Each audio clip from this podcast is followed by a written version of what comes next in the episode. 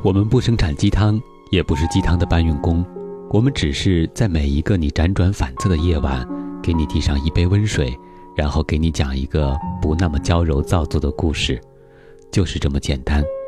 这里是每周三晚上九点为各位宝贝准时放送的《听男朋友说晚安》，我是你的枕边男友文超。曾经多次想要问问你。不知道你听着的时候有没有静下心的感觉呢？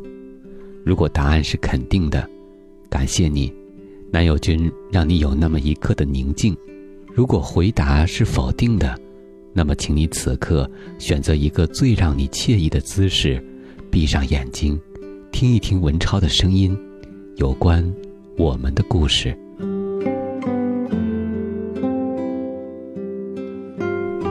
昨日结束了难熬的考试周，虽说考的都是常识性的概念问题，玩笑的说一句就是都是套路，但是一天啃一本书还真不是一件简单的事儿，尤其对于这些个搞艺术的小文艺，复习还不如说是预习。看着校门外来去匆匆的拉着行李的少男少女，总有点触景生情。想起那个炎热的九月，第一次踏足此地的自己。多事的二零一五年似乎颇有感触。小满和大多数人一般，走过了值得用一生去回想的高三奋斗史。也正因为有高三军的存在，使得二零一五年漫长痛苦又短暂倍感珍惜。而在三个月以前。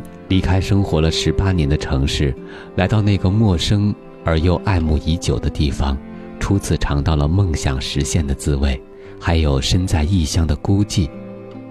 后来，在盼望、向往了三年的大学校园里，做了不少新生小鲜肉都会做的傻事，乱七八糟的加入了不少社团组织，当然也交了不少社费，结识了很多稀奇古怪的朋友。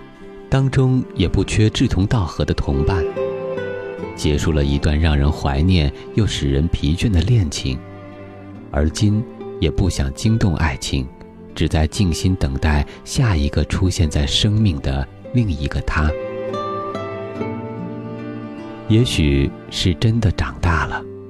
有人说，当你吹熄第十八根蜡烛时，时间就会过得飞快，并且变得尤为珍贵。又或者是经历的事情多了，人生感悟就不如从前那般简单了，更多了一丝该死的多愁善感。早已收拾好即将出发的假期旅途的行囊，其他的小物件可以用的就放置在寝室的储物柜里，无用的就移交给学校的宿管阿姨。人生总不能有太多累赘。而今已是深夜，还是江南常有的湿冷天气，让人很是不舒畅。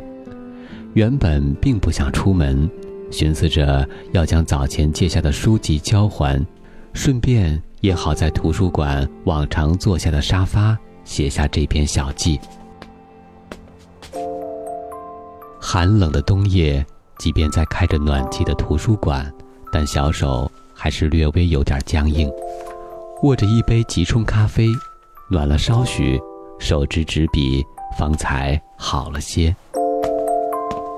此时望着落地窗外寂静的校道，微弱的路灯，时而有一两男女走过，耳边是熟悉的声音和字眼，还有满脑子的回忆。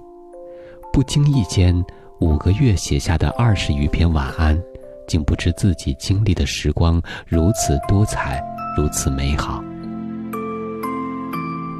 有梦想与现实的抉择，有离家的难舍难分，有筑梦路上的坎坷与感悟，还有对成长的感恩。曾经就有幻想，将来有一天，回首人生，或许会根据这些文字回忆曾经的感想，那该是很有意思的事儿。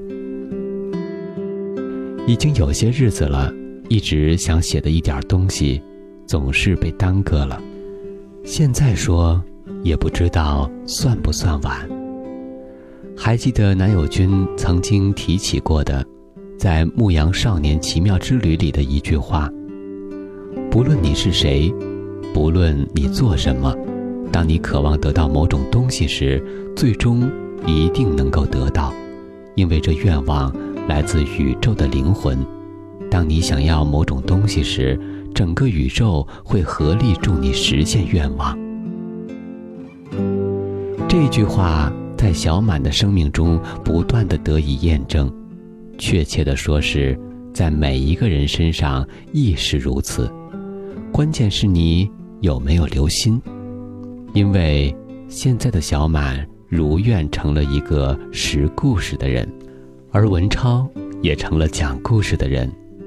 而我相信，这些的机缘巧合，尽都是在你做好准备的时候，你赶巧。抓住了他的尾巴。相信每个人都爱做梦，十七八岁的年纪的我们，像是花儿含苞待放，总是幻想着未来，想着我们即将遇到的爱情，幻想着即将到来的时光。也许是一个春暖花开的清晨，披着那一缕柔和的阳光，在公园的某个转角。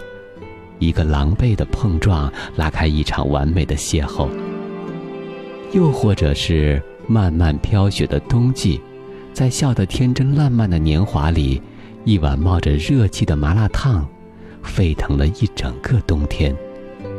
我常常矫情，也许是在一个炎热烦躁的夏天，他的微笑带着丝丝薄荷的清凉，轻轻吹进我的心底。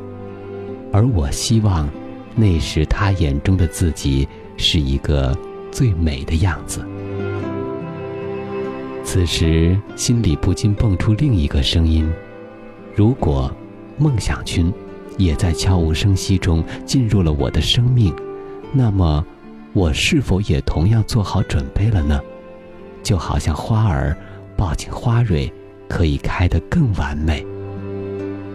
世界上所有事情都在你没有准备好的时候就开始，在你准备好的时候就结束了。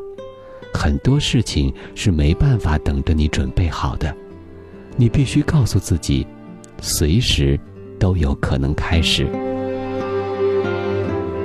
我始终相信，那些恰到好处的幸福，都是在你的等待已久的准备后才出现的。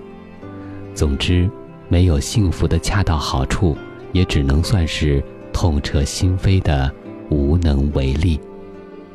那么，现今这个未知的二零一六，仍旧充满着向往和幻想，而你，准备好了吗？